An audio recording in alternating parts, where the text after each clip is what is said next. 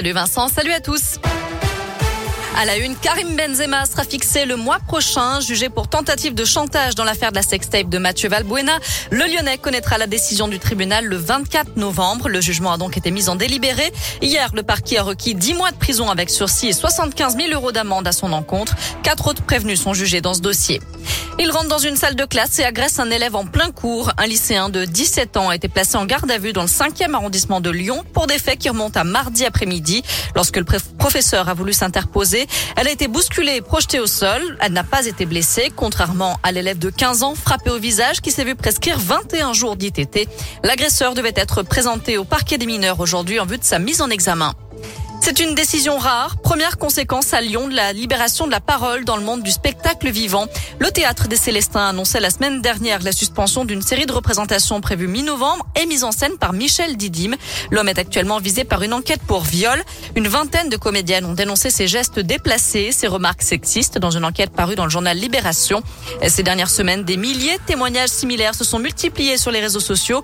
Le mouvement MeToo s'empare du théâtre pour Julie Rosselot-Rocher, dramaturge et co-directrice d'une compagnie à Lyon. Cette libération de la parole a pris du temps car les comédiennes qui parlent peuvent le payer très cher. Le risque, c'est de ne plus pouvoir faire suffisamment de cachets, de ne pas pouvoir reconduire ses droits, de sortir carrément d'un travail qu'on a choisi parce qu'on l'aime, parce qu'on est passionné. Il y a l'idée que le milieu est petit, que tout le monde se connaît, c'est ça qui est délicat. Après, là, ce que le mouvement euh, MeToo euh, suscite, c'est cet effet euh, douloureux parce que parler, c'est retraverser une souffrance, une situation d'humiliation.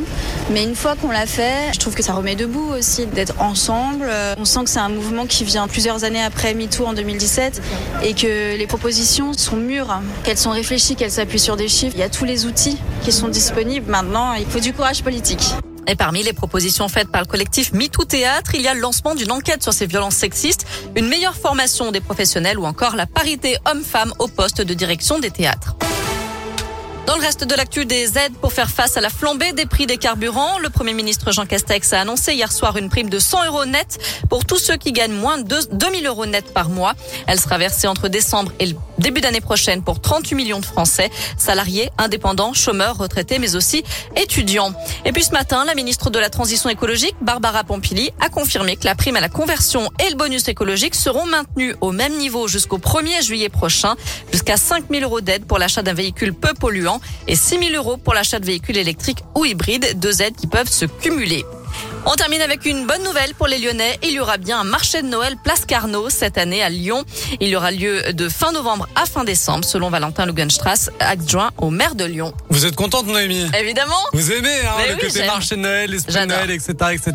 Il y a déjà les guirlandes et tout dans les rues. Suis oh on n'est même pas à deux mois de Noël, on est déjà dans l'événement. Ça fait plaisir. César 4 direction radioscoop.com avec la question du jour. On parle de la prime de 100 euros net face à la hausse des prix de l'énergie. Est-ce satisfaisant? Vous répondez non à 77%.